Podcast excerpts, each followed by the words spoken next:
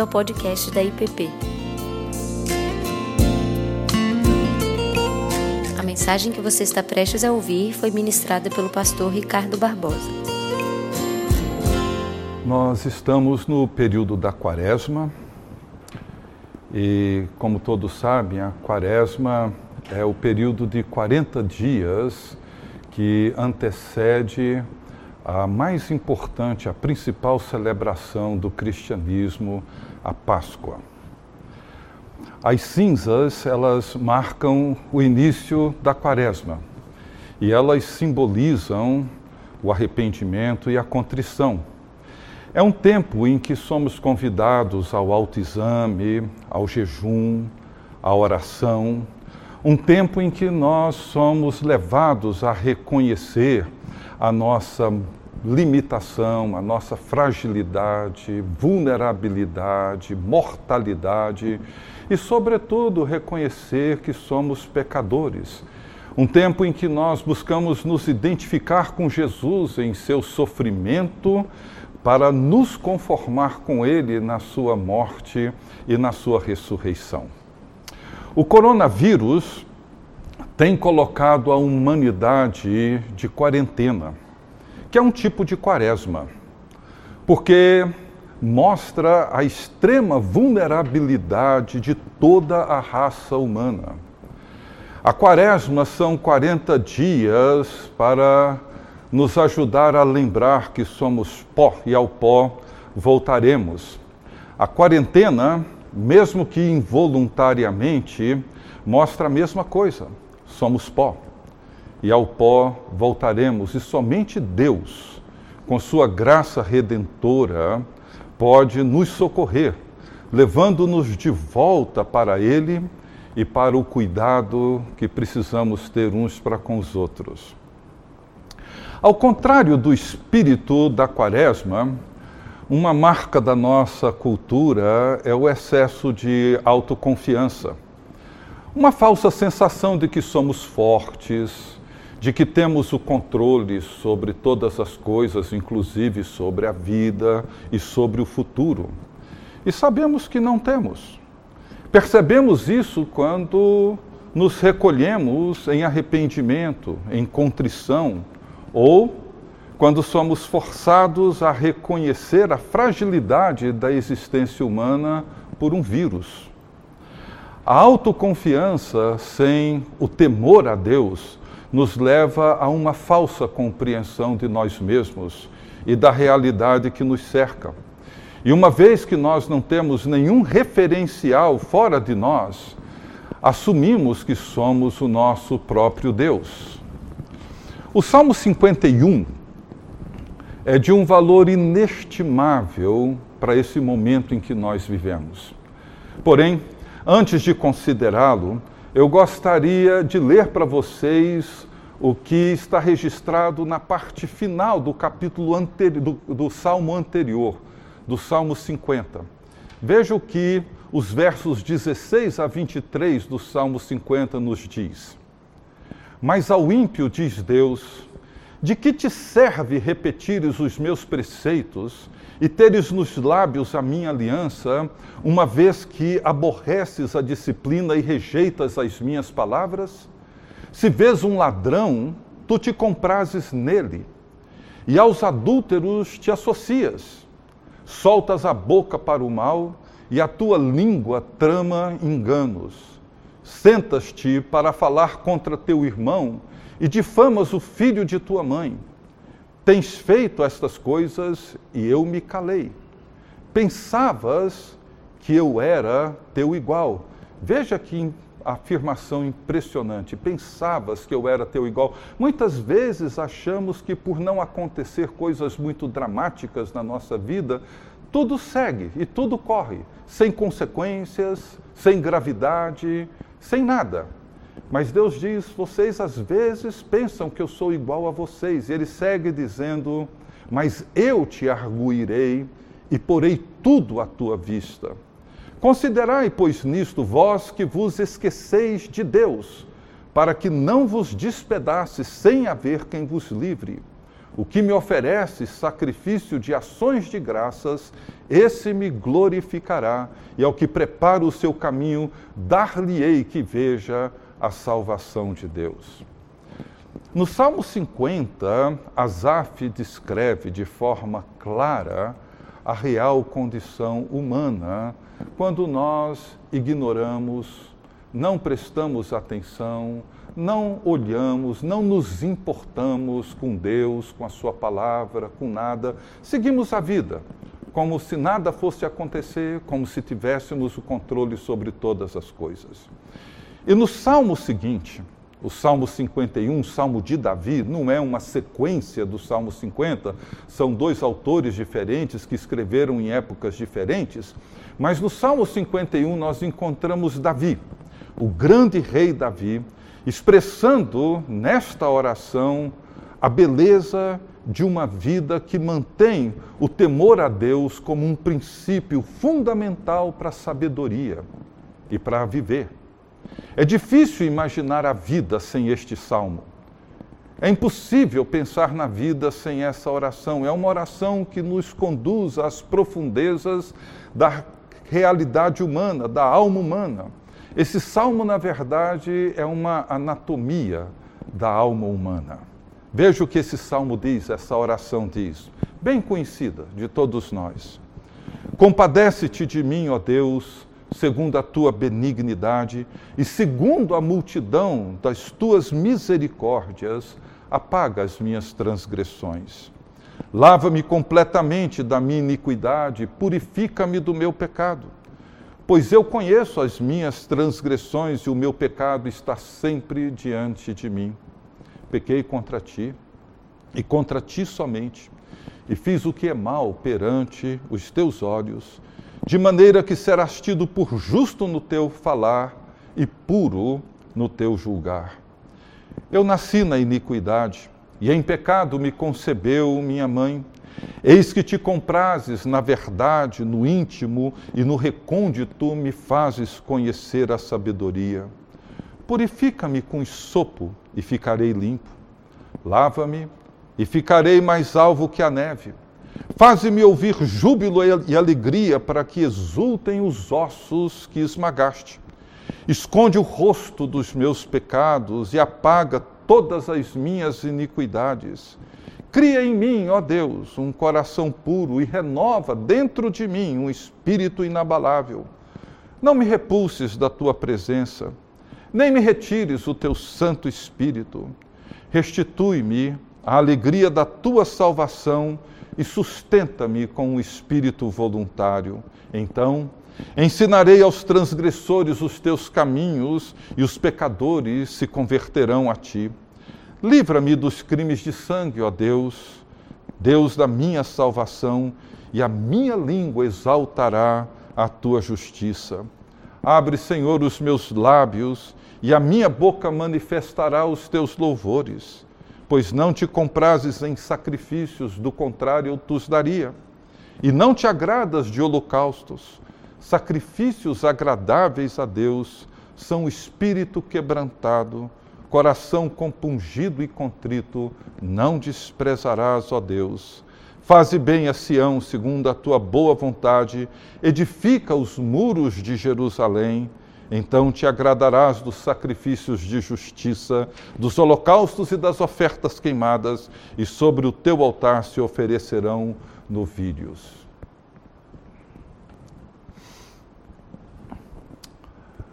O contexto desse salmo envolve uma história trágica. Numa tarde qualquer, talvez numa primavera, o rei Davi estava no seu palácio real em Jerusalém, caminhando pelo terraço do palácio, e de lá ele avistou ali na vizinhança uma mulher muito linda e que tomava banho. Ele chamou seu assessor e pediu para que ele investigasse e tomasse algumas informações a respeito dessa mulher. Depois disso, ele a convidou para ir até o palácio. É difícil recusar o convite de um rei, não é verdade? E ela foi. E depois de conversarem, talvez depois de terem comido alguma coisa, o rei então a convida para os seus aposentos reais e ali ele a possui. Ela sai discretamente do palácio e depois de algumas semanas manda um recado para o rei dizendo: Estou grávida. E o que o rei decide fazer? Ele chama o marido dessa mulher, chamado Urias, de volta. Urias era um oficial de Davi que estava no campo de batalha a serviço do rei. E ele o traz de volta. E a estratégia de Davi era que Urias fosse para casa e ali ele tivesse relações sexuais com a sua esposa e, claro, iria naturalmente assumir a gravidez e aquela criança. Mas Urias era um oficial leal ao rei e leal à sua tropa. E ele não se deita com a sua mulher. Ele não se considera digno de fazer isso quando a sua tropa está no campo de batalha. Então Davi trama uma outra estratégia pior e envia Urias para o campo de batalha, para a linha de frente da pior batalha, para que ele morresse. E isso acontece. Davi então se casa com Batseba e tem o filho. Porém, Davi, ele não consegue conviver em paz com o seu pecado, com a sua maldade, com a sua perversidade. E graças a Deus por isso.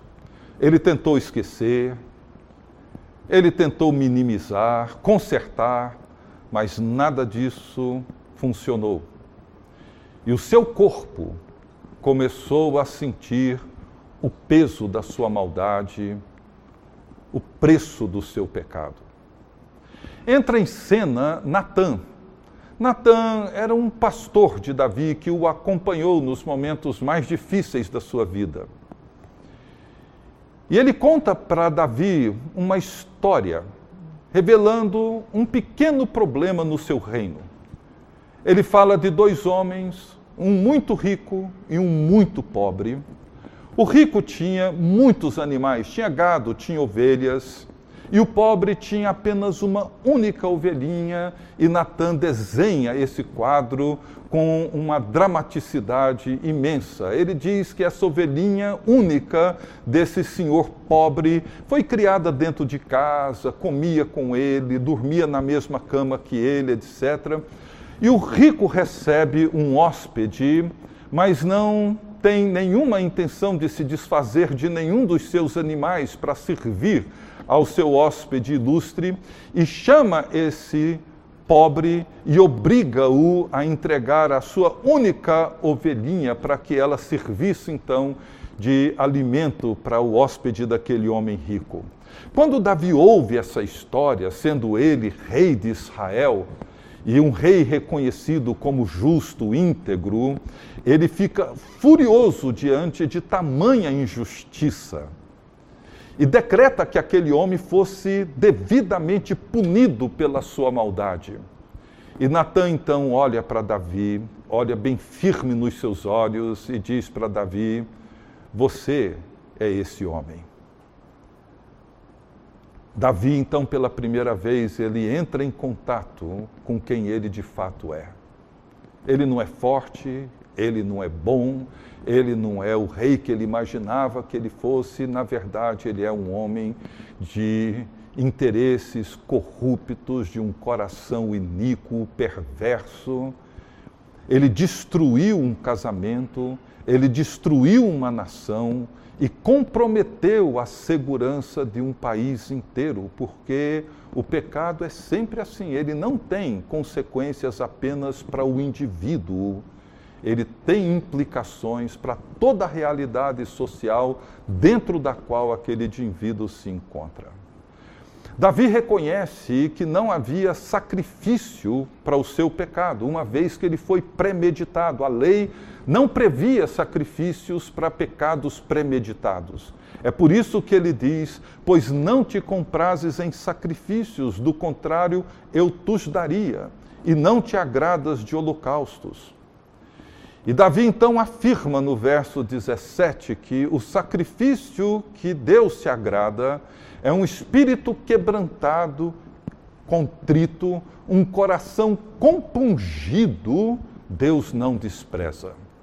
Espírito quebrantado e coração compungido e contrito, Deus nunca despreza. E Davi percebe que ele não tinha outra opção.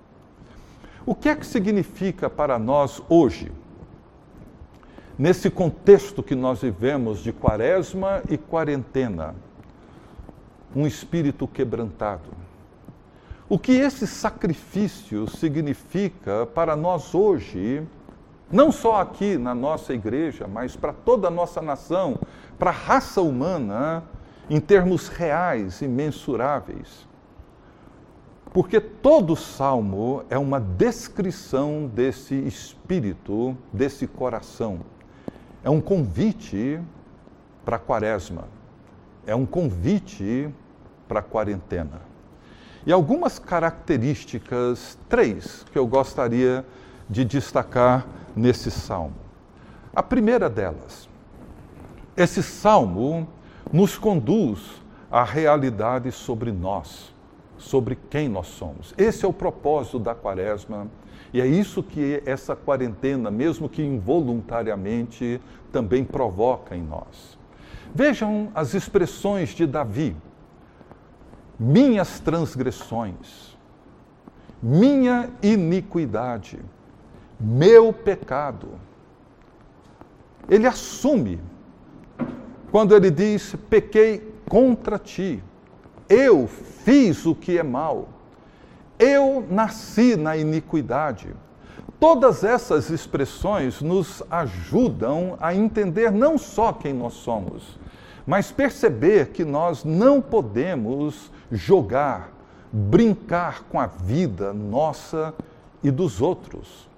Por causa deste coração e por causa deste espírito, Davi assume a sua maldade e assume o seu pecado. Ele não busca se justificar com o erro dos outros, como é tão comum ouvirmos hoje em dia algo do tipo: mas todo mundo faz isso. Eu não tive escolha. Eu fui pressionado. Foi um momento de fraqueza. Ele não racionaliza dizendo: ah, foi consensual. Ela concordou. Ele percebe que adultério é adultério mesmo sendo consensual. Ele sabe que a ofensa, que a sua ofensa atinge primeiramente Deus. Ele afirma: pequei contra ti, contra ti somente, e fiz o que é mal perante os teus olhos. Esconde o rosto dos meus pecados. E mais, ele diz: Não me repulses da tua presença, nem me retires o teu espírito. Ele reconhece que, acima de tudo, é a Deus que ele ofendeu antes de ofender Batisseba e Urias. E mais, ele dá nome àquilo que aconteceu e ao que ele fez. Transgressão. Ele transgrediu aquilo que Deus disse para não fazer. Deus disse para não cobiçar, ele cobiçou. Deus disse para não adulterar, ele adulterou. Deus disse para não matar, ele matou. Ele quebrou de cara, de pronto, três mandamentos do Decálogo. Iniquidade é a outra palavra que ele usa, que descreve a perversidade, maldade e pecado, que diz respeito a essa ofensa contra Deus, transgressão, iniquidade e pecado. Davi dá nome. Esse salmo nos ajuda nesse período de quaresma a olhar para nós e reconhecer quem somos. Segundo, é um salmo que também nos ajuda a ter uma compreensão real sobre Deus, sobre quem Deus é. E isso é fundamental, porque, embora seja necessário, absolutamente importante reconhecer quem somos, é mais importante ainda reconhecer quem Deus é e as expressões que Davi usa para descrever Deus são impressionantes. Compaixão, benignidade, misericórdia, tudo isso no primeiro versículo. Amor, justiça, santidade. Quando Moisés pediu para ver a glória de Deus, e disse em Êxodo 33: Mostra-me a tua glória. Veja o que Deus respondeu para Moisés: Farei passar toda a minha bondade diante de ti. E termina dizendo: Terei misericórdia e compaixão. Olha como que Deus se mostrou para Moisés. E depois de Moisés receber a segunda tábua da lei, Deus revela a ele a sua glória. E o que, que Moisés viu? Veja o que diz o texto em Êxodo 34. E passando o Senhor por diante dele, clamou: Senhor, Senhor Deus, compassivo, clemente, longânimo e grande em misericórdia e fidelidade. Davi volta-se para esta revelação ele se volta para esse Deus misericordioso, bondoso, compassivo, fiel, clemente, paciente. Ele se volta para esse Deus, para o Deus da aliança, ele se volta para a compaixão de Deus, o Deus que perdoa, o Deus que salva, o Deus que redime, o Deus que, a despeito de toda a nossa fraqueza, fragilidade, vulnerabilidade, pecado, iniquidade, transgressão, maldade, é o Deus que nos toma pela sua mão amorosa e nos ergue e nos faz de novo. E esse é o terceiro e último princípio que eu gostaria de considerar desse salmo, porque ele nos conduz a um grande milagre, a um processo profundo de transformação. Verso 7, Davi ora dizendo: Purifica-me Diz também: lava-me. Verso 8: faze-me ouvir júbilo e alegria. Verso 10: cria em mim um coração puro. Verso 10: renova dentro em mim um espírito inabalável. Verso 9, de novo: apaga as minhas transgressões. Verso 12: restitui a alegria da salvação. Verso 12: sustenta-me com espírito voluntário. Verso 14 14, livra-me dos crimes. Verso 15, abre os meus lábios. Cria um coração puro. Criar um coração puro é a mesma palavra que aparece em Gênesis 1. Deus criando a partir do nada. Somente Deus pode criar uma nova realidade uma nova criação. E é exatamente isso que Jesus veio fazer. Uma nova criação. Fazer de nós homens e mulheres novos, verdadeiros, redimidos, perdoados, transformados, libertos. É isso. A quaresma é esse tempo onde nós somos convidados a olhar para nós mesmos de forma bem realista, bem honesta, bem verdadeira. Entender nossa fraqueza, nossa fragilidade, o mal que habita em nós, o pecado, as ofensas que cometemos contra Deus, o nosso esforço de viver sem Ele, de ser nosso próprio Deus. Mas a Quaresma, ela nos leva até a sexta-feira da paixão onde Jesus assume sobre si a nossa culpa, carrega sobre si o nosso pecado e nos perdoa. E no domingo da ressurreição, a explosão da nova criação surge diante de nós. Jesus, filho de Davi, é o Senhor da nova criação, o Rei do novo povo de Deus.